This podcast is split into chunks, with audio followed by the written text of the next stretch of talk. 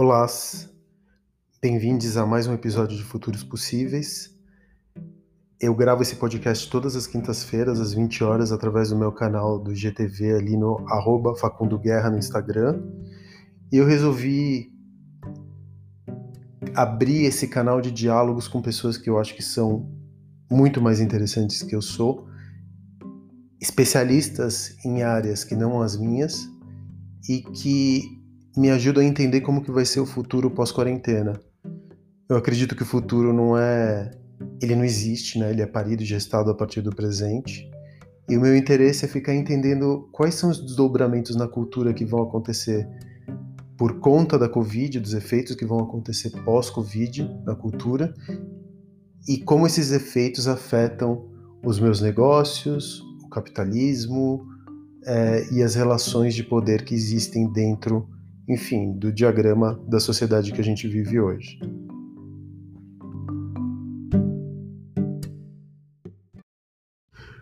No episódio de hoje eu vou falar com o Rafa de Spirit. O Rafa é um dos caras que eu mais respeito no território de alimentos e bebidas.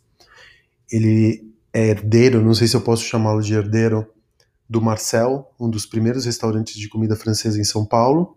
E ele também é o criador do Fechado para Jantar, que é uma experiência que transcende a gastronomia e pensa quase como se fosse uma realidade virtual, onde sim, a gastronomia é o eixo principal, mas a experiência é maior do que aquilo que você encontra no prato. Enfim, muito interessado que sou pelo futuro dos bares e restaurantes, eu fiquei trocando essa ideia com o Rafa sobre o passado e o futuro dos restaurantes e bares.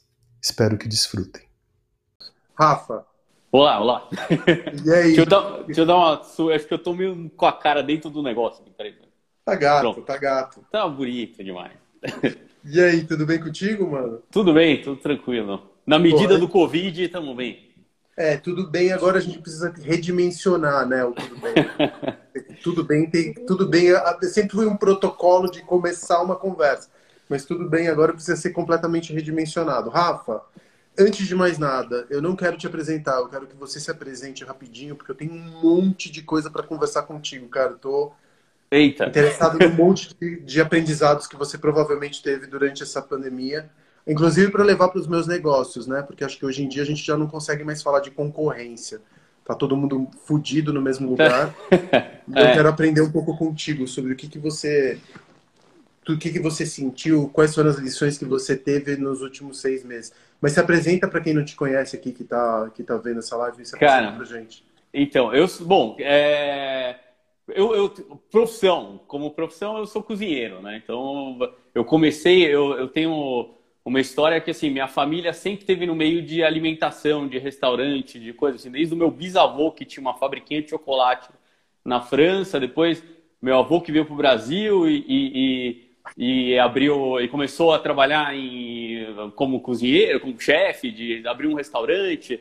Depois é, abriu um dos primeiros restaurantes de alta gastronomia de São Paulo, assim, de comida francesa, chamava La Popote. Foi um primeiro restaurante, assim. E, e, é muito louca a história que pegou fogo no restaurante. E disso ele foi lá e, e, e ficou sem um restaurante. Foi lá e comprou o Marcel de um amigo dele que é que estava voltando para a França e é uma história que aí começa a misturar um pouco a minha história de coisas assim é, meu, então meu avô tinha esse restaurante e comprou o Marcel, que, que foi que era um restaurante de um amigo dele, um francês que estava voltando para a França e tal.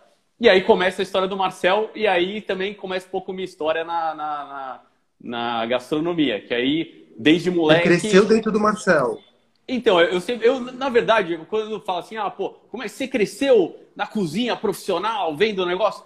Cara, eu acho que eu, eu cresci mais comendo, sabe? muito, comendo um monte de coisa, experimentando um monte de coisa, e, e prova isso aqui, prova isso ali, e, e vai. E isso me, foi me despertando mais a, a, o desejo de, de conhecer esse mundo louco da gastronomia do que de, propriamente de trabalhar ali na cozinha, sabe? Ah, pô, vamos. Sabe? É, é, é sempre, tem sempre uma história bonita do, do chefe que aprendeu com o avô e é, com a avó a comida. Da... Mas assim, eu aprendi a comer mais do que a fazer. É, e essa paixão de comer na minha casa. Então, pô, na minha casa, Sim, é que agora eu estou vendo muito pouco meus pais, porque não dá para tal, mas quando a gente eu vou para os meus pais moram no interior. E aí quando vai ter o almoço uhum. de família no interior, tem planilha para saber o que vai comer, o que é muito importante, entendeu? É, é o negócio, vou levar o que, que a gente vai almoçar, o que, que vai jantar, o que, que vai fazer, tem todo um negócio louco por trás. Então eu, eu nasci e cresci dentro do, da, do ambiente de comida, restaurante e tal. E aí, pô, aí depois fui para França, me formei lá em. É, fiz o curso técnico de gastronomia na, na França, trabalhei aí, é, que era no Hotel Ritz de Paris, que é um dos hotéis mais famosos e tal. Aí estudei lá, e aí depois aí fiz estágio. Aí depois fiz vários estágios fora, na Espanha, trabalhei na Espanha, trabalhei em Portugal. E aí sempre com uma pegada muito de ser o super chefe, o cara mais fudido da, de técnica, de não sei o quê, porque esse era Em um... anos 90, né? É.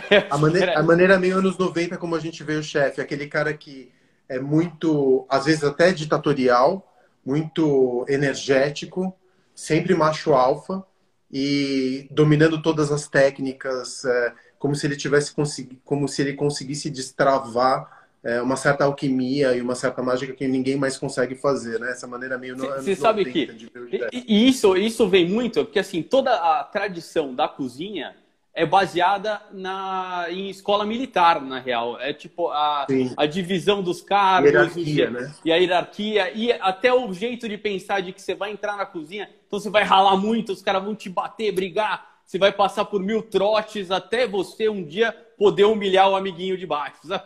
Uma coisa meio, meio maluca. Corporativista e, e, meio sádico, meio sadomasoquista, né?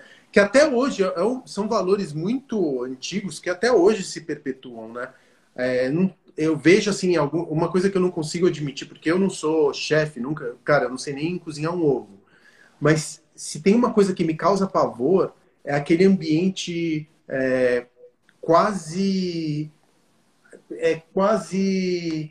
Não vou dizer desrespeitoso, mas é quase o ar rarefeito que tem dentro de uma cozinha quando um chefe está ali dentro e ele tem essa metodologia quase militar de, de hierarquia. Você sabe, de, humilhar, de humilhar é, as pessoas que, que, estão abaixo dele. Você sabe quando eu voltei da França tal, assim, eu tinha, eu, eu tava muito ligado nisso, porque pô, todo mundo gritava comigo, fazia não sei o quê. Então era um modus operandi, assim, muito coisa. E aí eu comecei a me ligar dentro da cozinha e tal, que isso refletia, quando eu era, quando eu agia assim, refletia mais insegurança minha. Sim, lógico. Do que, do que a para. E aí, quanto mais seguro eu fui ficando, mais eu fui questionando isso. Tipo, cara, por quê?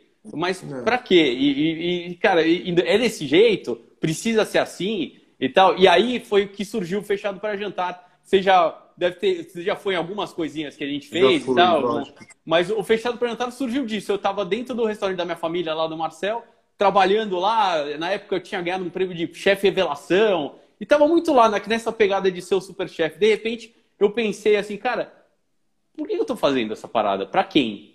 É para mim, é para o meu ego, é para o cliente, mas o cliente eu nem estava pensando, eu estava fazendo os menus de degustação que o cara no final era a última coisa que acontecia. E no, ou pro crítico, ou pra sei lá.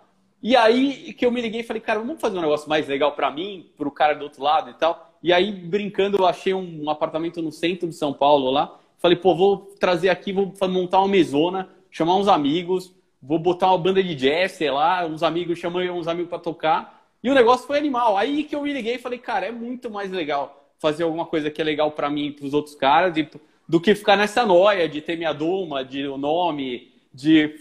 Sabe? Isso aí é uma coisa. Sim, a, a ideia é bonita, mas a, a, a, na real é muito bobo, é meio cansativo. Deixa eu te perguntar uma coisa. Você vem de uma tradição de um restaurante pesado, Marcel, que é, é um restaurante como se faz restauração no século XX, no século XIX, no século XVIII. Da tradição de um restaurante que tem um carro-chefe, de ter um cardápio que não muda muito, que funciona meio como uma âncora emocional. Porque quando você vai para um restaurante, você vai buscando conforto, né? Eu, pelo menos, eu vou num restaurante. Aliás, faz seis meses que eu não vou num restaurante.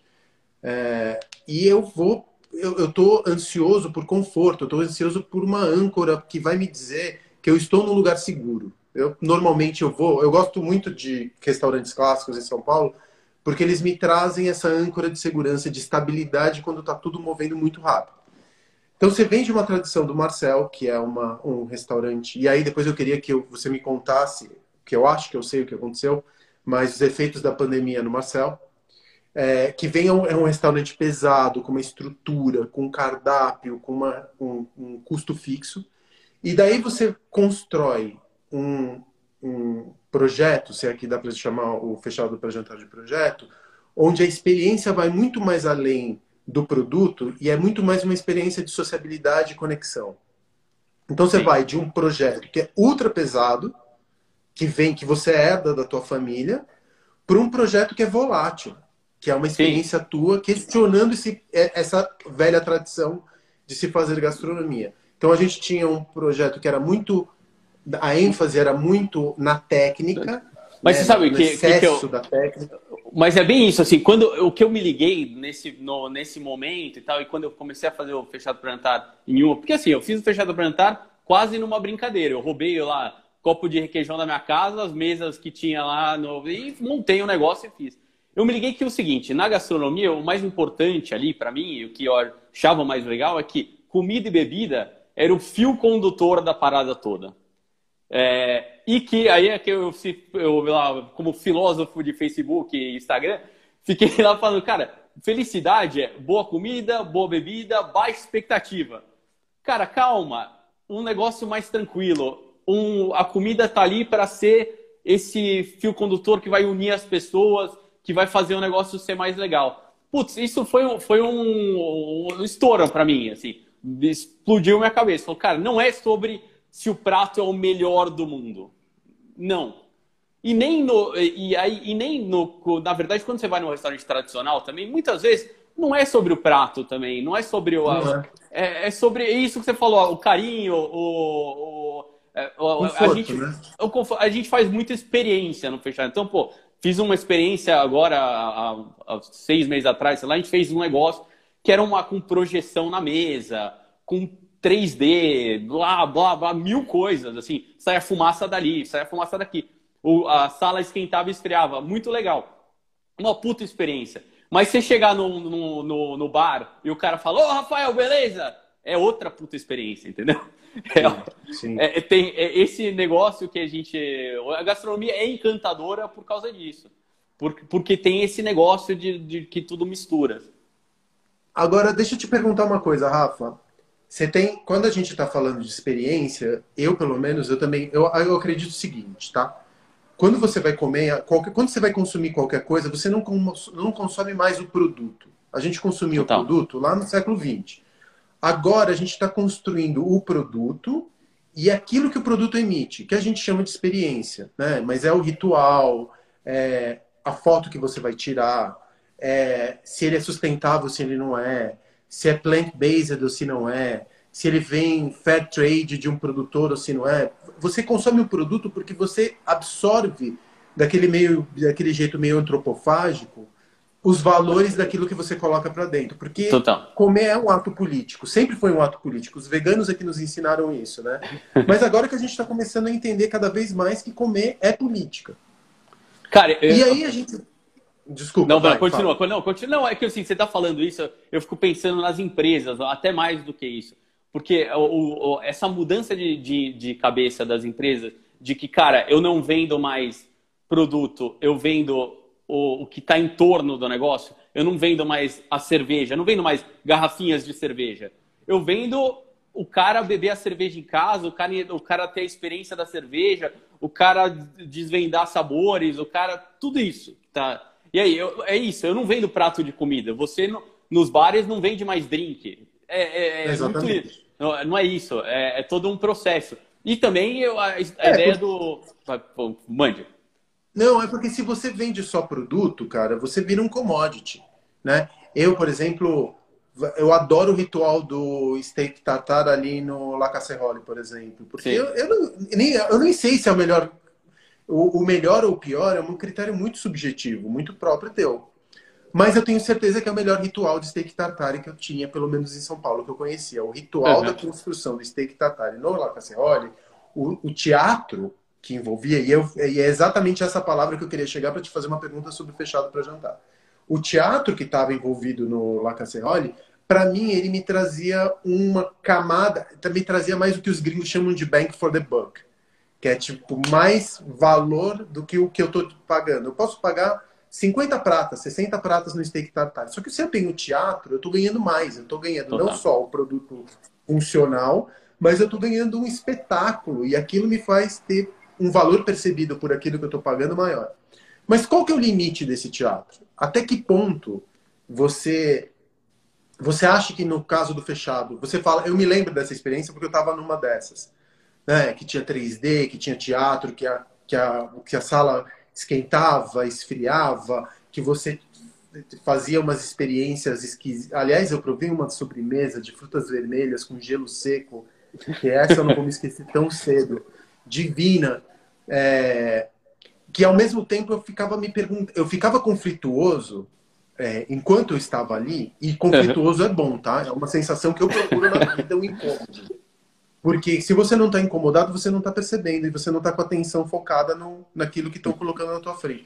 Eu ficava me focando. Quando que é cortina de fumaça, literalmente, que você está ali colocando um monte de atributo técnico, tecnológico, mas porque talvez o produto não se sustente, eu não estou falando que é o teu caso, tá? Sim, sim. Definitivamente eu não estou falando que é o teu caso. Mas qual que é o limite do teatro? Ou você acha que o teatro não tem limite nenhum? Você tem que ficar fazendo experiência. Tem hora que você vai mais para um polo, tem hora que você vai para para a raiz mesmo, e tem hora que você quer nutelar e que você quer gourmetizar Cara, e pau no cu. Esse é o que eu Eu acho que assim, qualquer dessas coisas funciona assim. Tem que ter, ultimamente, o que falta no mundo é bom senso, só, sabe? Você é, é basicamente. É que bom senso também é um critério subjetivo. É, é, é, né? é super subjetivo. de bom senso. Então, mas aí o que eu tento fazer nesses negócios, né, nessas coisas todas, é, é, entender no cara. Eu, eu faço o negócio para mim. Real. A gente nossa, faz. É, é assim, o que, que eu acharia do caralho? O que, que eu acharia muito legal? O que, que eu acharia nossa. falso? E, e, bobo, porque assim, eu, quando você pensa nessa perspectiva, e aí você vai errar, lógico. Mas, de fato, assim, pelo menos você tem um negócio que é, eu, eu, eu vejo muito quando a gente começa a criar essas experiências e tal. Eu, eu sei onde eu tô sendo. Onde eu tô sendo truqueiro, sabe? Ali é, Não, um truqueiro. Eu, eu é. Às vezes, a gente lida com um público muito grande, né, Rafa? Sim. Então, a gente não pode ser. Eu também acho muito arrogante da minha parte, no meu caso, falar, ó, eu não posso descer do salto porque isso aqui é a experiência mais incrível que eu porque também me uso como parâmetro. Sim. Eu não conheço o público-alvo, eu me conheço. Então eu faço as coisas para mim na esperança de que eu vou encontrar outras pessoas também que gostem daquelas coisas que eu gosto. Então é. eu entendo você, porque eu também uso os meus lugares como um meio de expressão. Se a gente fosse, por isso que a gente não consegue se ver fazendo outra coisa. O fechado para jantar é a sua visão sobre gastronomia. Ele é um suporte. Não sei se no caso da gastronomia dá para falar que ele é artístico. Mas quando eu estou montando um cenário para um bar, é um, uma expressão estética. Eu estou gozando quando faço isso. E às vezes é tão, tão importante quanto o dinheiro. Não vou Mas, falar que é sabe, é mais sabe, sabe uma coisa que eu faço pensando nisso? Eu tendo essa mesma, essa mesma visão de que, é, pô, eu faço para mim, eu, eu, eu, eu, penso, eu tento passar alguma coisa que eu gosto, mas eu tento. Isso eu faço para tudo na minha vida. Eu não me levo a sério, eu não acredito no personagem eu sei que às vezes eu sou um personagem. Só que eu me zoo o tempo inteiro. Eu tenho, eu tô o tempo inteiro me sacaneando, e não, não só para as pessoas verem, mas eu comigo mesmo. Tipo, eu sei que eu tô fazendo uma coisa, que eu tô sendo mais irônico que o normal, eu tô sendo, que eu tô fazendo uma coisa lá que é boba. E, e esse, e esse, é, esse alto humor e essa zoação falta às vezes para a galera que acredita tanto no trabalho que vive o negócio. Eu sou monstro-chefe. A, a, toda a gastronomia se perdeu várias vezes nesse processo. É, a Nouvelle Cuisine francesa, lá tal, eles fizeram uma releitura mais leve, com menos pratos, contando uma história, até o momento que os caras acreditaram tanto neles mesmos que aí se perderam. Tipo o guru, Mas... sabe quando o cara vira guru? É. Mas isso é um lance muito interessante, Rafa, porque para para pensar a gente fala de luxo, né? Alta gastronomia, ou o que a gente faz, está no campo do luxo. Sim. O luxo, ele sempre foi ligado à escassez. Né? Não é à toa que as grandes marcas queimam bolsas e não fazem promoção. O Hermès não faz promoção, o Chanel não faz promoção. Queima porque o luxo é ligado com a escassez. o que é mais. Só que o luxo era ligado à escassez no sentido de que você tinha que adquirir bens que pediam muito dinheiro para você tê-los e te complementar, enfim, a maneira como você era. Qual que é o novo luxo num tempo que você não tem mais a necessidade de possuir coisas, ou você não pode mais? Inteligência. Esse é o novo luxo, né? Você entrar num lugar e você perceber que tem o intelecto de alguém que estudou para montar aquela experiência para você e que tudo faz sentido. Bom gosto, o tempo que você investiu para estudar, para aprender com outras formas artísticas, para se apropriar delas, para trazer para dentro da experiência que você está construindo, para montar o seu teatro. E a autoironia é um dos sinais de inteligência mais, é, mais finos, porque a autoironia ela, ela precisa de duas coisas. Primeiro, que você não vai se levar muito a sério, porque é pesado você se levar a sério o tempo inteiro. Total. Putz, é, é muito é tenso, é muito. Sim. Então, dentro do mercado do luxo, eu entendo o teu truque, que é o mesmo. Eu não tô te chamando, não tô falando de truque no sentido negativo. Tá? Não, Pelo sim. De Deus. Mas é, a personagem, ela vende, ela transpira inteligência que está no campo do luxo. O JB sabe fazer isso muito bem. Sim. Porque o JB também é um puta de um personagem. Ele pode ser. Ele é odiado por muitos, ele é amado por mais ainda. E ele é, ele se zoou o tempo inteiro. Ele tá ali o tempo inteiro construindo uma personagem que é uma personagem que transpira inteligência, transpira uma certa confiança. Então, a ideia que eu leio teus, os teus tweets, eu vejo os teus memes, eu vejo aquilo que você constrói, eu falo, cara, o que eu, o que eu percebo é que eu, eu, não quero, eu, eu não quero ir necessariamente para o fechado para jantar. Às vezes eu não posso ir, porque não está aberto para mim. Né? Tem muitas vezes que é um evento corporativo, tem muitas vezes que não tem ingresso, é, tem muitas vezes que ele, ah, ele não é acessível para mim. Mas eu quero consumir o que o Rafa produz, porque o Rafa é um cara que eu percebo, pela maneira como você se comunica com o mundo, que você tem um. Você é um cara inteligente. Pô, toma, então, que bom. Isso não, não estou fazendo não. um elogio bobo. Você também sabe, você tem autocrítica, você sabe que você é mais inteligente que a média das pessoas. Então eu fico falando, porra, o que eu tô comprando, o que eu quero, o que é desejável para mim, é o que você produz, independente se seja no Marcel ou no Fechado para Jantar. Não necessariamente o produto em si.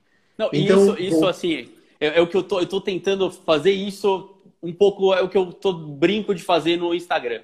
Assim, eu, eu tenho, tenho um negócio que eu sou um pouco people pleaser, assim, eu, eu gosto de dar alegria pro povo, sabe? Eu, tem uma, eu não sei, é tipo o Davi Luiz quando perdeu a, o negócio. Mas eu só queria dar alegria pro povo. É meio, é meio isso. Eu, eu gosto dessa sensação. Talvez seja até baseado numa carência, sei lá. Mas eu gosto do, desse negócio do, do cara do outro lado curtir muito, ou o cara se divertir, ou cara. Eu queria que as pessoas tivessem. E tem uma coisa que de fato eu amo de verdade, assim. É, eu curto muito comer e, e, a, e a e, as comidas e a história das paradas.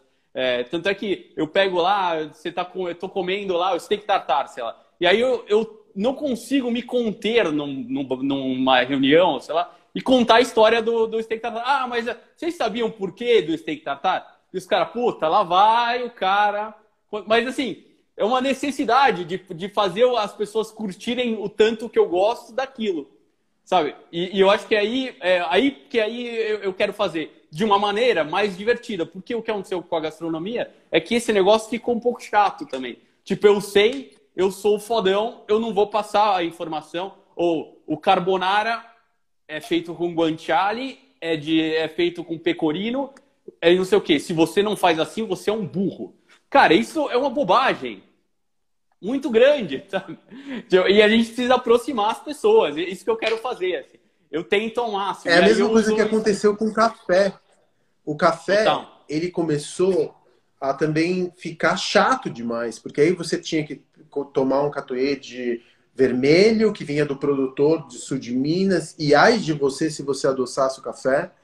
Agora, tudo bem, eu não adoço café, mas eu também não posso ser o caga-regra que vai falar, olha, se você quiser é. adoçar o teu café, adoça teu café. Você não vai estar cometendo nenhuma, nenhum crime. Tudo bem, a gente é educado também a tomar as coisas muito doces e tudo mais. Então o café ele começou a, ele começou a se levar a muito a sério, de, porque ele também a história da gourmetização, por mais que eu odeie o termo, é os símbolos que são da gastronomia e que são símbolos que vêm ali da década quase de 80, 70, pai, vamos falar dos anos 60, começaram ali nos, a alta gastronomia dos anos 50 para cá, é, que começaram a transbordar e começaram a contaminar outros, outra área, outras áreas de alimentos e bebidas. Aconteceu com café, aconteceu também com é, os drinks, está acontecendo com os drinks agora.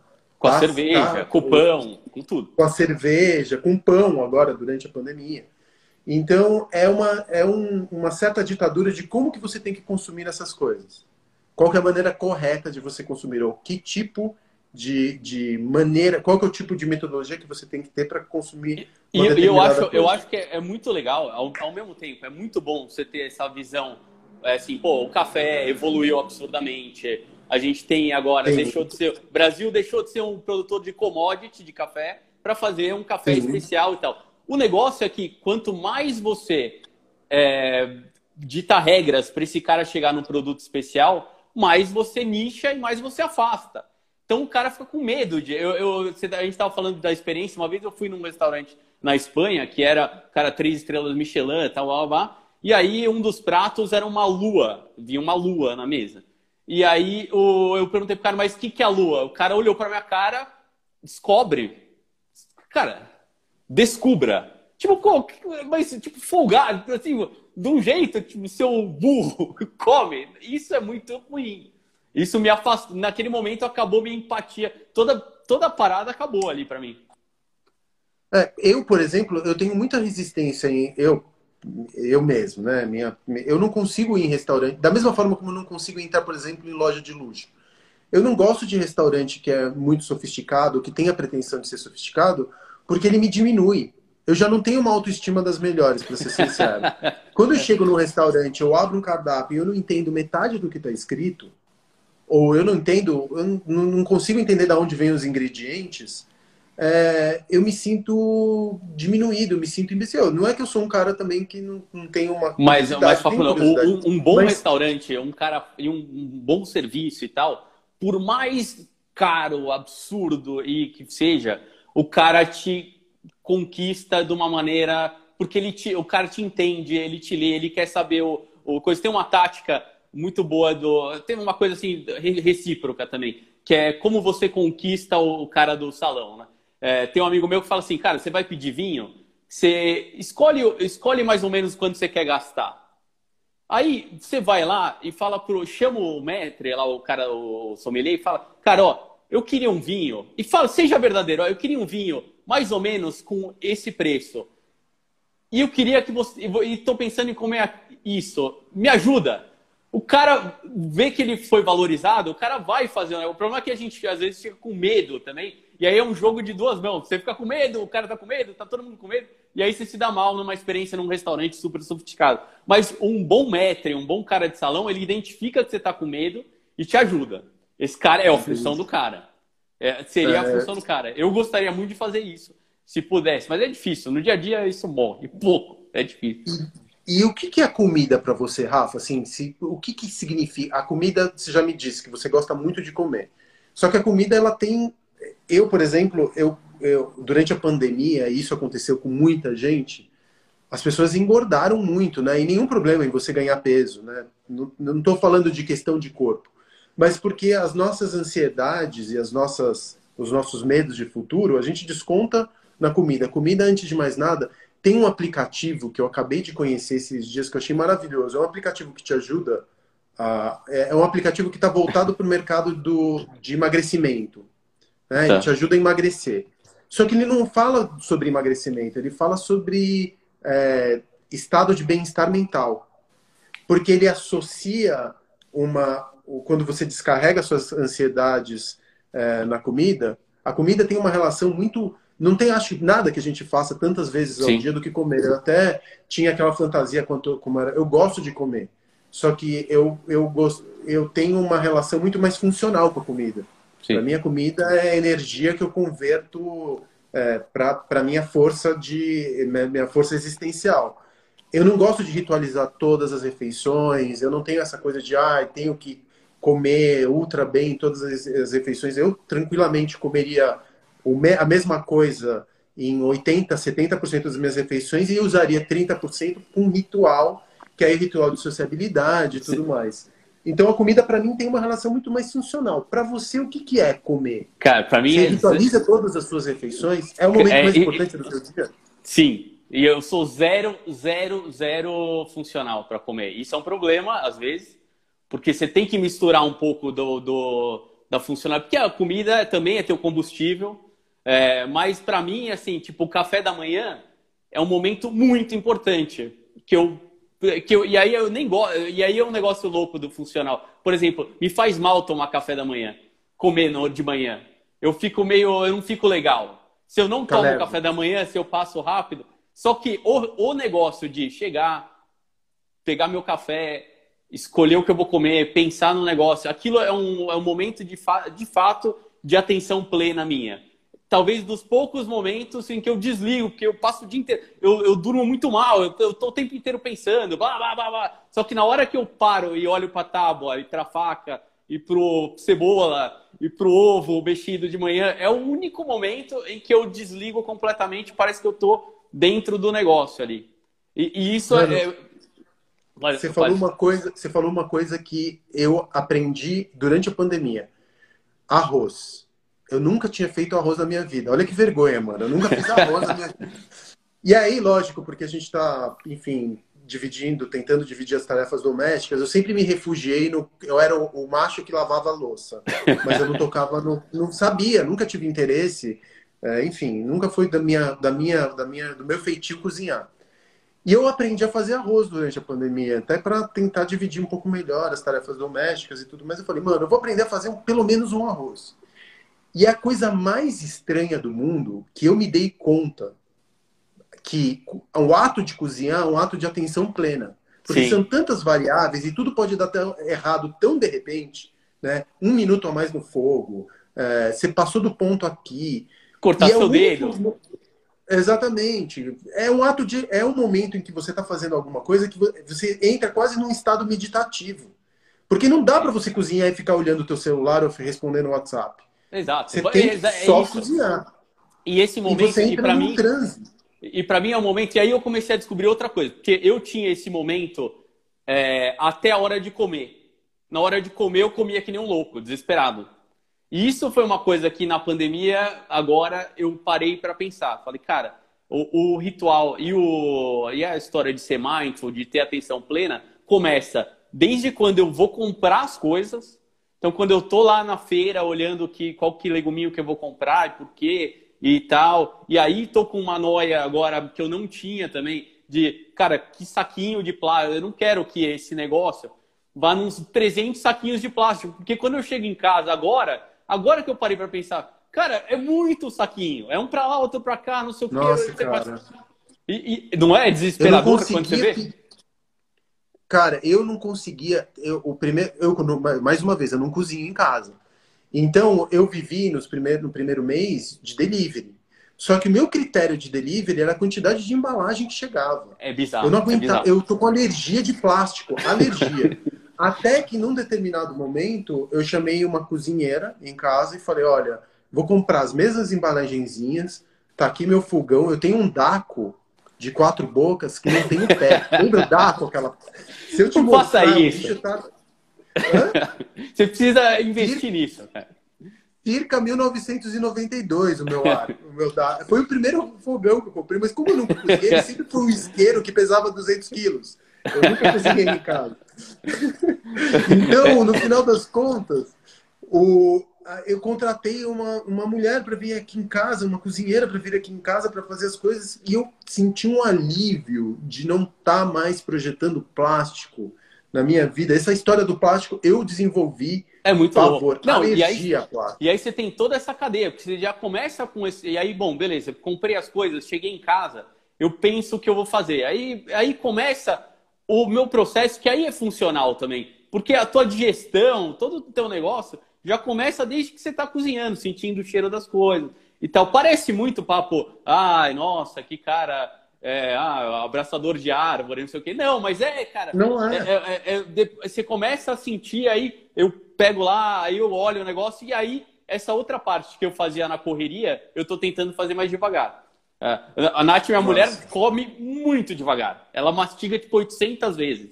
E, e eu já tinha. Eu Ela rumina quase. Não, tô, e eu ficava assim, eu ficava, cara, eu vou tentar terminar no mesmo ritmo que ela.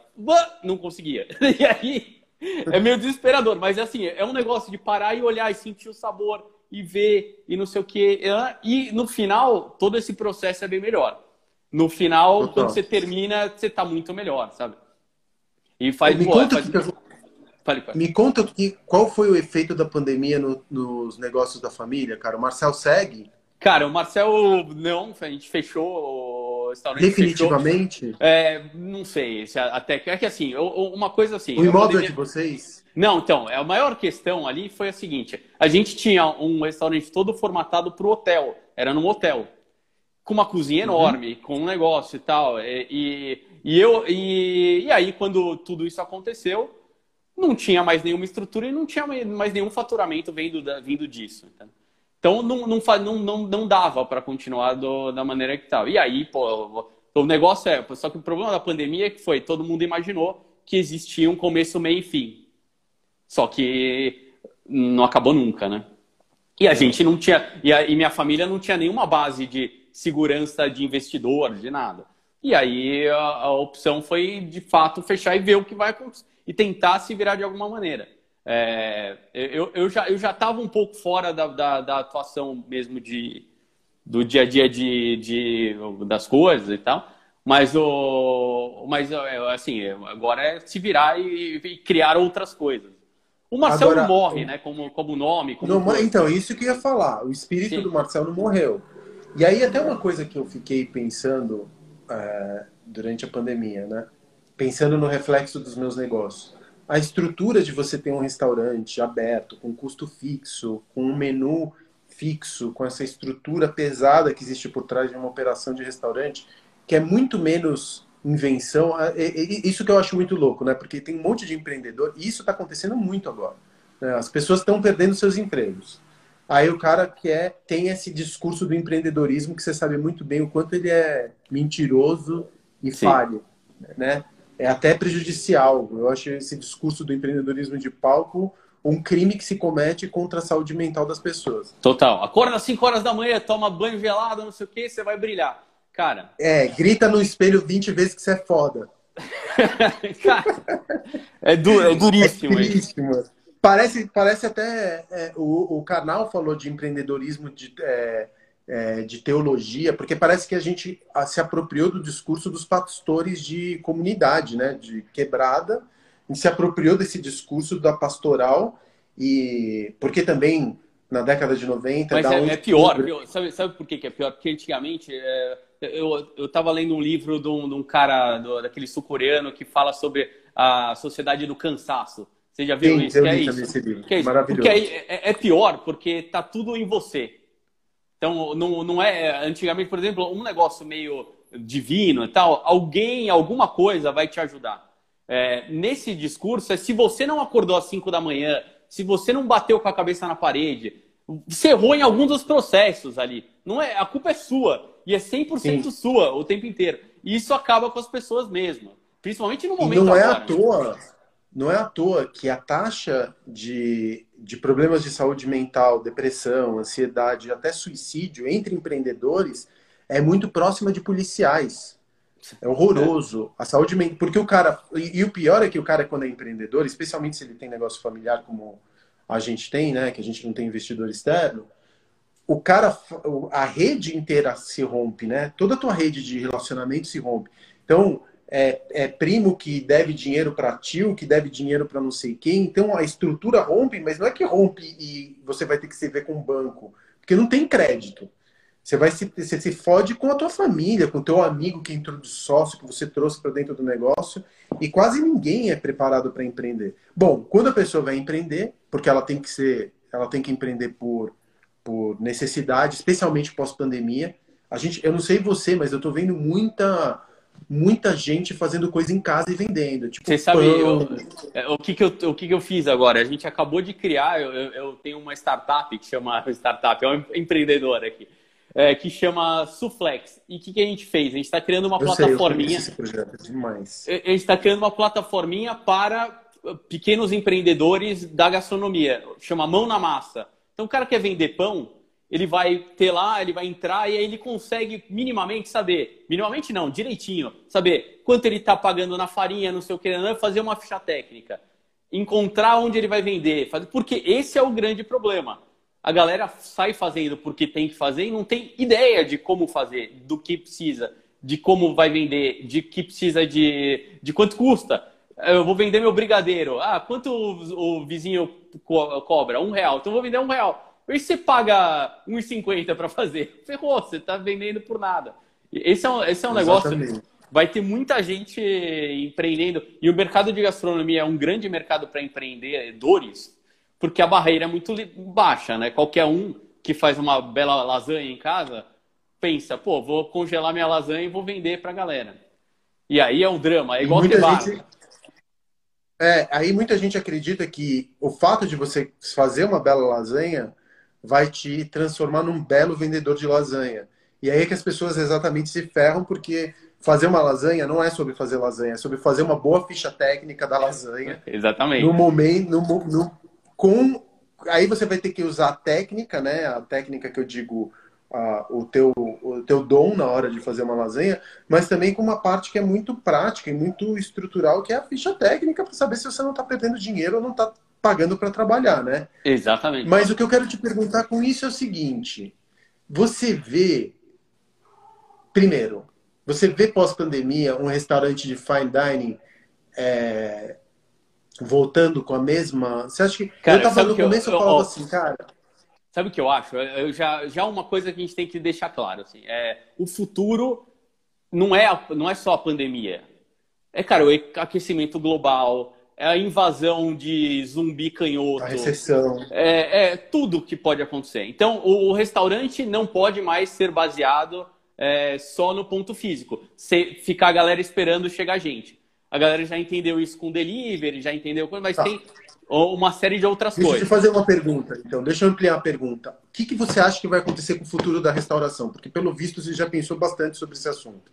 O que, que você acha que é o futuro da restauração? Se você fosse. Me fala qual que é o restaurante que você montaria daqui a cinco anos, que eu quero te contar qual que é o restaurante que eu montaria daqui a cinco anos. Daqui, eu, eu vou te falar. Primeiro, a real. Qualquer coisa que eu falar é mentira. Não dá para saber. Se me perguntasse há cinco anos atrás. Porque, assim, eu, não, o que eu acredito. Eu acredito em modelos de negócio agora que se fudeu, você bota a sua mochilinha nas costas e sai correndo. Esse é o modelo de negócio que eu acredito. É, porque eu acho que cada vez vai ser mais instável a relação de, de coisas. Então, qualquer coisa que você monte com estrutura pesada, com, não sei, com tudo mais, é, é, é, um, é um grande risco de você se dar mal. Isso para tudo quanto é empresa. As empresas, né, você vê que o, o cara faz é, o relógio. Pode ser que daqui três meses, sei lá, com tecnologia exponencial, você viu o negócio do Musk que vai botar um chip na cabeça dos caras? Pode ser que teu relógio seja. É, sabe? Você tá louco. É, então, então, existe. Eu, eu já vejo essa instabilidade tão grande com aquecimento global, com recessões mil, com governos malucos que vão e voltam. É, e isso influencia muito, principalmente no restaurante. Você sabe bem, tipo, no bar, sexta-feira à noite, manifestação na Paulista, ferrou o teu bar, do nada, e você nem sabia que, que ia rolar, sabe? Umas coisas meio malucas. Mas, assim. mas é... você acha que, por exemplo, eu acho que comer e beber fora são tão antigos, tem, isso existe, não comer fora, mas isso existe, comer em volta de uma fogueira existe há 40 mil anos. Total. Eu acho que se dá para fazer uma projeção sobre o futuro, por mais que você tenha emergência de inteligência artificial, robótica, é, o que for, os humanos ainda vão usar a comida e a bebida como um ato de comunhão, né? Como formação de comunidade, de troca. O que a pandemia deixou. Porque, assim, é muito louco. Por mais que você consiga fazer delivery de drinks, por mais que você digitalize, o restaurante o bar, eu quebrei a cabeça, Rafa. Quando começou a pandemia, eu falei, cara, como que eu digitalizo o meu negócio? Eu vou fazer delivery de drink. Não é. Porque Sim. não é o produto. Quando você, quando você coloca um produto no iFood ou no Uber Eats, onde quer que seja, você achata o produto. ele fica no mesmo nível. E mais uma vez, a gente não vende produto, a gente vende teatro. Mas, mas, tem...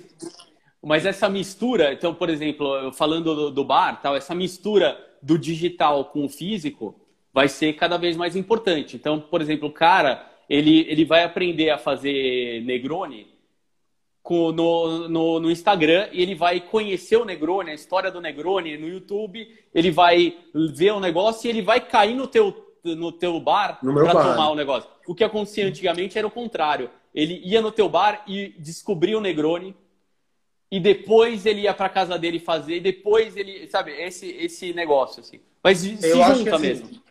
Essas narrativas que estão que estão intercruzadas de digital e físico, já acontece. Por exemplo, eu vou desenvolver a nova carta, eu vou te contar o que eu faço no caso do Arcos. Vou desenvolver a nova carta o que, que eu faço? Eu vou lá no meu no feed do Arcos, eu vejo qual que é o engajamento que eu tive no drink vermelho, supondo, e qual é o engajamento que eu tive no drink amarelo. Tô, tô chutando assim, né? Tô é. te dizendo isso, lógico que é um, tô fazendo só um, raso, um, um rascunho. Se eu vejo que um copo longo, vermelho, ele teve muito mais likes, por exemplo, do que um copo curto com um drink amarelo à base de rum, é, eu vou dizer, no momento de desenvolver a nova carta, é uma informação que eu vou levar para bartender, porque não que eu seja refém do algoritmo do Instagram, mas que o, o Instagram ele fala sobre desejo. Total. E quando eu estou montando esse, esse. Então eu estou indo do digital para o físico. E ao mesmo tempo, quando eu vou montar o prato, eu tiro uma foto dele para saber se ele está harmônico, se ele está bonito, se ele está se ele está me causando algum tipo de toque porque ele está desbalanceado, se ele não, se ele está proporcional. Então, essa relação, a gente já constrói o, os pratos e os produtos pensando em como eles vão ser fotografados depois e como eles vão ser emitidos. E quando a gente, eu pelo menos, eu olho para aquilo, o que acontece, qual que é a resposta das pessoas a partir dessas imagens e levo para minha carta. Então essa costura de digital e físico, ela já, já existe. Rola. Já Mas eu acho que cada, assim, cada vez mais as pessoas vão fazer as coisas em casa, porque tem mais acesso ao negócio. E por quê? É... E aí eu falo dessa instabilidade também. Não é, é, é óbvio que agora muito acentuado, você está preso dentro de casa e tal. E até eu acho que quando tiver qualquer possibilidade de sair, meu, liberou vacina, fechado para jantar, eu vou abrir para vender em um segundo. Já era, a gente já vendia em cinco minutos. Se eu posso botar mil lugares que vai todo mundo querer se abraçar, ficar numa mesa coletiva, fazer essas coisas. Todo mundo vai querer ir para o bar no momento. Só que já criou-se coisas que já eram que eram tendências, tipo, ah, pô, pedir cozinhar em casa mais, é, pedir coisas mais prontas para você finalizar em casa, o delivery, isso aqui, eles só foram, pum, tomaram uma porrada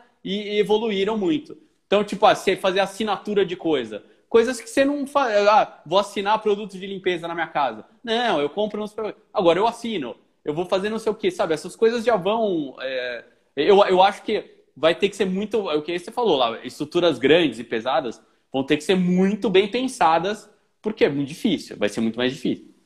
Então você acha que hoje em dia o maior concorrente do restaurante, do bar, é mais Netflix e Uber Eats e Spotify e Tinder do que o restaurante que está na outra esquina?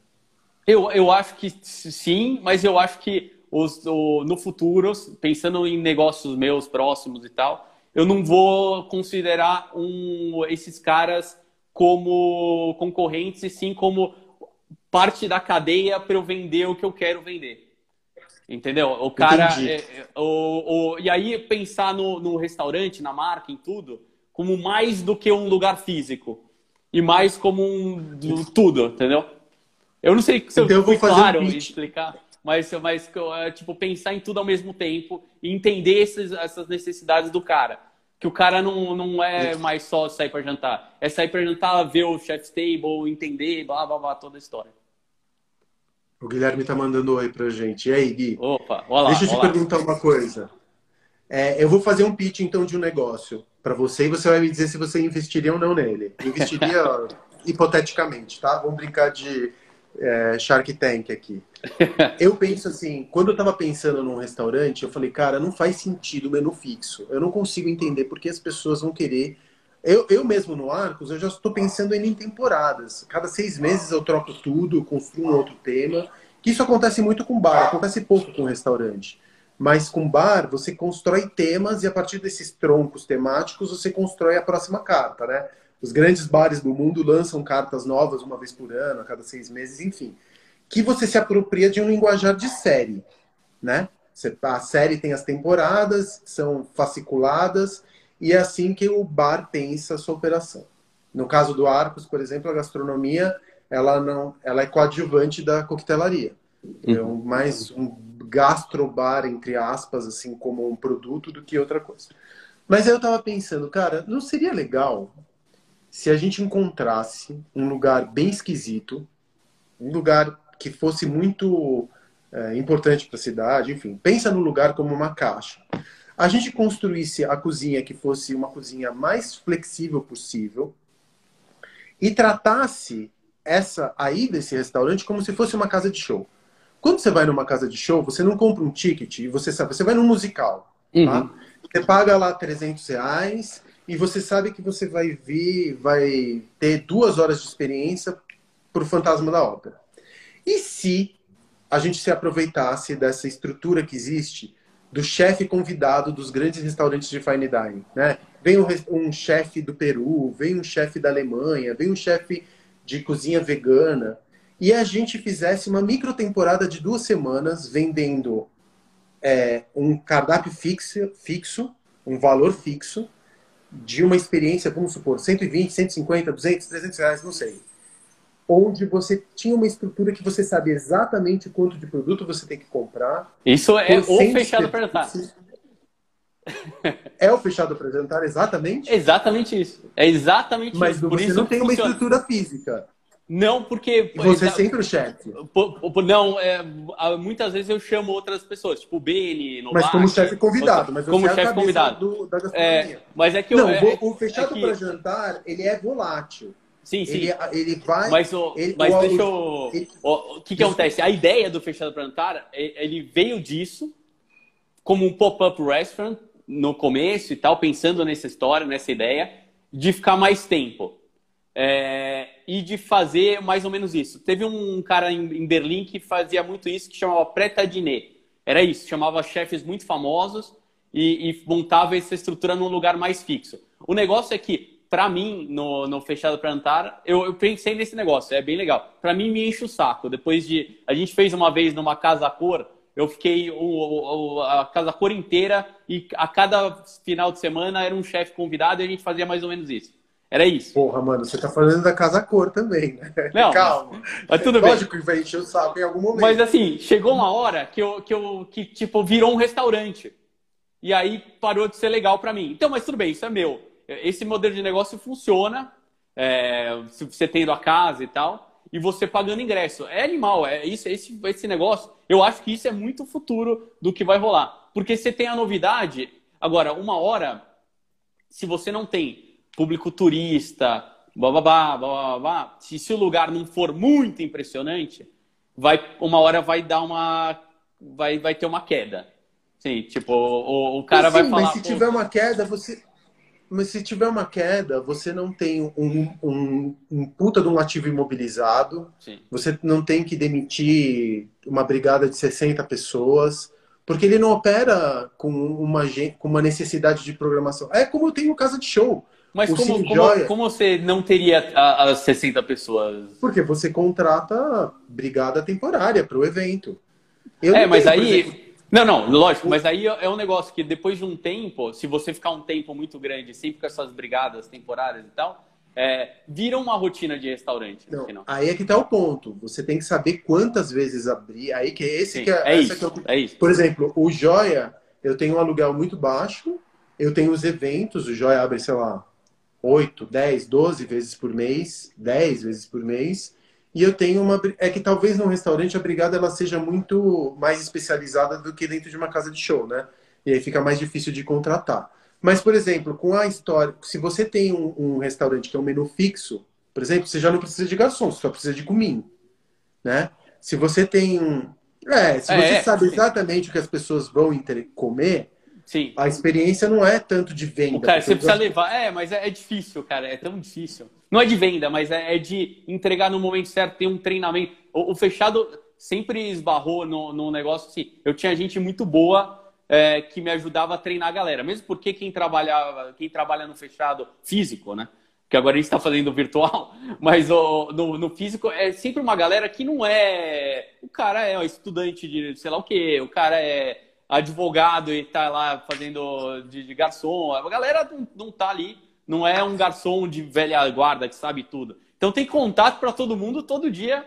Isso é animal também, era uma parte muito legal. É um negócio que tem que fazer, mas é uma loucura. Você precisa de alguém que é, faça isso, é, faça isso sempre. É, Mas eu, o restaurante também é uma loucura. É uma loucura. Você também tem um restaurante, é um puta de um trampo, cara. Pelo amor de Deus. É um Sim. trampo que não tem fim. O que me dá. E eu não estou tentando te vender nada, eu só estava pensando que, assim, cada vez mais, os, o, eu imagino num futuro. Sim.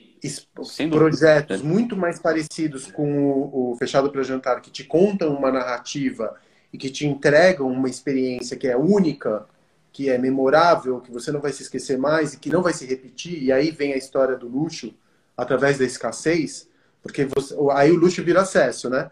Se você não se você não pegou aquele fechado para jantar que aconteceu no Farol Santander, naquela data específica, sinto muito que foi do caralho, sinto muito, mas isso essa experiência específica ela não vai se repetir. Então você tem essa, essa esse gênio de conseguir essa genialidade de conseguir construir narrativas específicas para arquiteturas específicas e com uma construção teatral específica que não vai repetir, né? É, ao mesmo tempo, é de queimar muito neurônio, porque eu imagino que toda hora que vai acontecer um fechado para jantar é colocar um restaurante em pé de novo. Sim, não, e acaba, tipo, esse do Farol Santander, não sou, tem o Fabão, que é meu sócio lá, a gente montava e desmontava tudo no mesmo dia. Então, abria a porta do negócio, entrava o caminhão, montava todas as mesas, blá, blá, blá, blá monta a cozinha, lá, faz, desmonta tudo, volta pro caminhão, para no estacionamento espera pro dia seguinte. É muito louco. E aí, mas é muito legal. Mas por isso que se eu fizesse isso um mês, eu morria. Agora, num lugar, num, eu acho que é essa, essa ideia de ter coisas, experiências que vão mudando e tal, é o que eu falei da mochilinha nas costas. Porque se acabou o negócio, pum, já vai pro outro lado. Você consegue ter essa flexibilidade. O problema do restaurante não é abrir. São duas dores que dono de restaurante tem, quando abre e quando fecha, né? Porque você Sim. lida com as consequências do fechamento durante muitos anos. É horroroso. Você fechar um, um espaço, é, além da dor da perda, né, que você tem, porque você investiu tanto do teu tempo e você investiu tanto da tua história dentro daquele lugar, tem essa perda que é um desgaste emocional, mas tem um desgaste financeiro que é horroroso. Sim, que é absurdo. depois que você já está exausto do ponto de vista financeiro, por isso que o restaurante fechou, você tem que pagar anos e anos de acordos trabalhistas, de eventuais processos que você leve, de pedaladas fiscais que porventura você teve que dar porque você não conseguia pagar naquele mês. Então tem uma, um, um peso de um fechamento com o qual você tem que lidar durante anos, não só o luto, que é o, é, é o luto do, da perda do espaço onde você colocou tanta energia, mas também do luto da, da consequência de você ter que lidar com esse tem negócio Sim. Vegas. Não, mas esses são os, os, essas são as coisas do empreendedorismo no Brasil lá. Por isso que é, quando a galera fala daquela história do ah, porque nos Estados Unidos. O, o, o Garrido, o Ricardo, lá, que você conhece bem e tal, ele, ele deu uma definição muito boa numa, numa palestra de empreendedorismo que teve os caras estavam falando, não, porque nos Estados Unidos o cara quebrou quatro vezes e, putz, explodiu e ganhou milhões. É, aí o Eric falou, cara, nos Estados Unidos, né? Porque no Brasil, o cara quebrar quatro vezes, se o cara quebrou uma, ele quebrou, de verdade. Não é que ele quebrou. E é isso. E esse. Mas vamos ele falar volta... de coisa boa, pelo amor de Deus. Vamos falar de. Do... Não, a gente já não tem, a gente só tem mais um minuto para falar, Rafa. Eu conseguiria falar com você mais três horas. Eu até quero te fazer um pedido.